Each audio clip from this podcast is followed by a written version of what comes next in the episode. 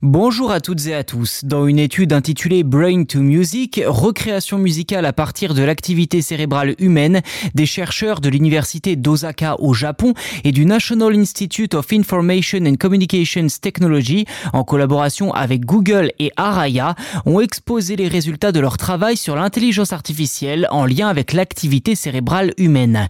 Ils ont mis en place, je cite, une méthode de reconstitution musicale à partir de l'activité cérébrale grâce aux images par résonance magnétique. Fin de citation.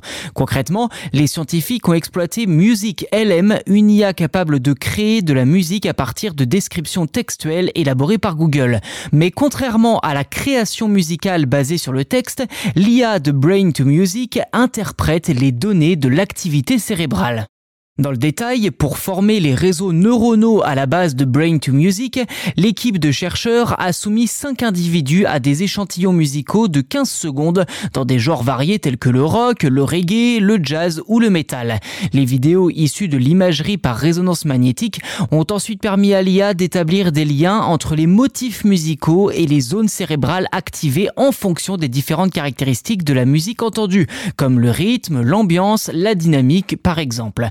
Une fois ces données analysées et traduites en termes compréhensibles, il a suffi de les fournir à Music LM pour qu'il recrée avec des guillemets le morceau d'origine. Et selon le groupe de chercheurs, les résultats de l'expérimentation sont très positifs. Je cite, la musique générée présente des similitudes avec les éléments musicaux que les sujets humains ont expérimentés. Fin de citation.